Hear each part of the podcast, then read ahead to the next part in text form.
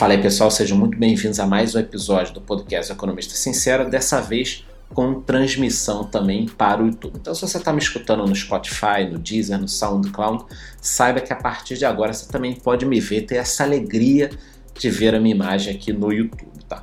Mas vamos lá, por que, que estou fazendo esse podcast aqui fora dos dias de semana, que é o normal, né? Pelo seguinte, nós tivemos informação, eu vou deixar o link aqui na descrição, tá? Vazar algumas informações do projeto do Facebook. Eu venho falando há um ano aqui, tá? Esse projeto começou em 2014, quando o Facebook contratou um super executivo do PayPal, Davi Marcos, e eu venho noticiando há muito tempo isso, né? E o que, que a gente já tem de informação? Eu vou colocar aqui na tela daqui a pouco os parceiros. O Facebook está selecionando 100 parceiros, vários já fecharam com eles, né, com, com o Facebook. Para você entrar nesse consórcio Libra, que é o nome, você tem que pagar 10 milhões de dólares. A ideia é fazer um negócio mundial. Serão integrados Facebook, WhatsApp e Instagram. Por isso que há dois meses atrás todos ficaram fora do ar, porque eles estavam juntando. Né? Tem a questão da segurança, da criptografia ponta a ponta, que o Facebook já está trabalhando em cima disso. Então, assim, Semana que vem nós teremos essas informações que eu vou divulgar, te passar aqui hoje, serão passadas para o público semana que vem. E no ano que vem, no primeiro trimestre, nós teremos o lançamento dessa moeda, tá? Eu peguei algumas informações aqui, eu vou passar para vocês, só para vocês terem uma ideia, eu vou colocar na tela aqui quem são os parceiros para vocês entenderem o tamanho desse projeto.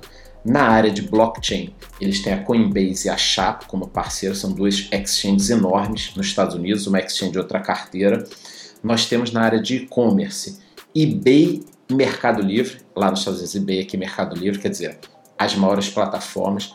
Na área de compartilhamento de carros, Uber e Lyft, as maiores plataformas também na área de música, Spotify já fechou com o Facebook. Na área de pagamentos, Mastercard, Visa e PayPal. As três já estão fechadas, já estão no consórcio do Facebook. Então, o que começou com boatos há dois, três anos atrás, agora está efetivado e nós temos esses parceiros já com o Facebook. Tá? Para quem quer entender como vai funcionar isso, o valor dessa moeda, provavelmente ele vai ser atrelado a uma cesta de moedas. Então o Facebook vai pegar a moeda do Japão, vai pegar talvez o euro, talvez o dólar, vai criar uma cesta de moedas e o valor dessa cesta vai ser o valor da moeda do Facebook. E por que, que eu acho isso tão revolucionário?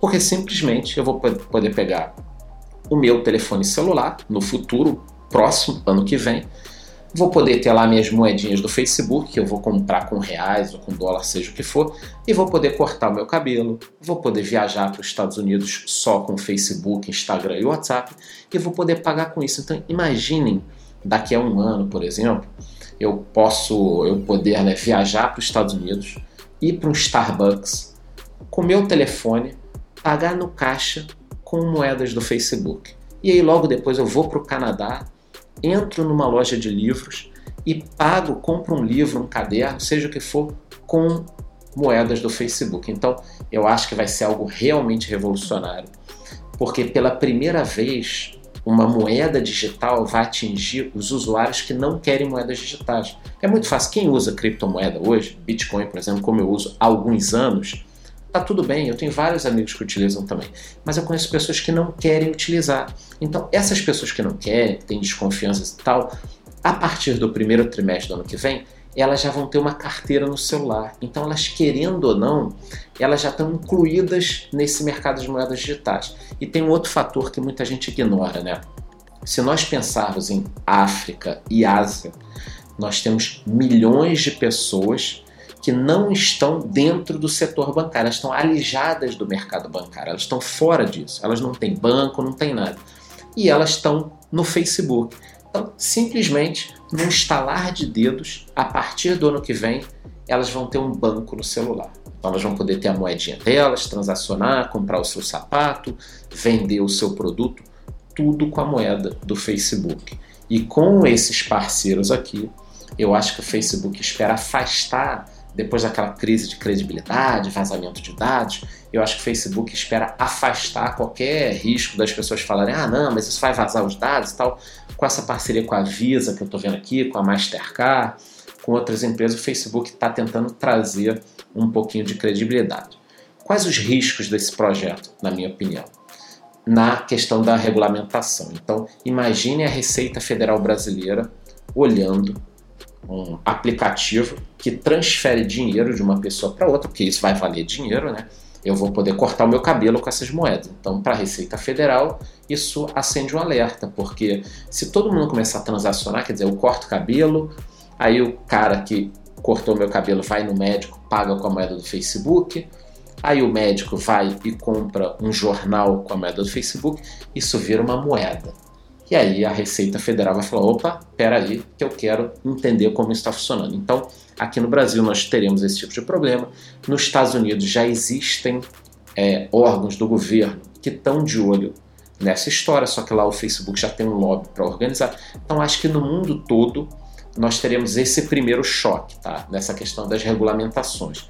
Mas fora isso, a minha opinião, que estou estudando isso há muitos anos, é de que vai pegar vai pegar de forma muito firme e as pessoas vão começar a utilizar isso demais, assim, por, pela facilidade.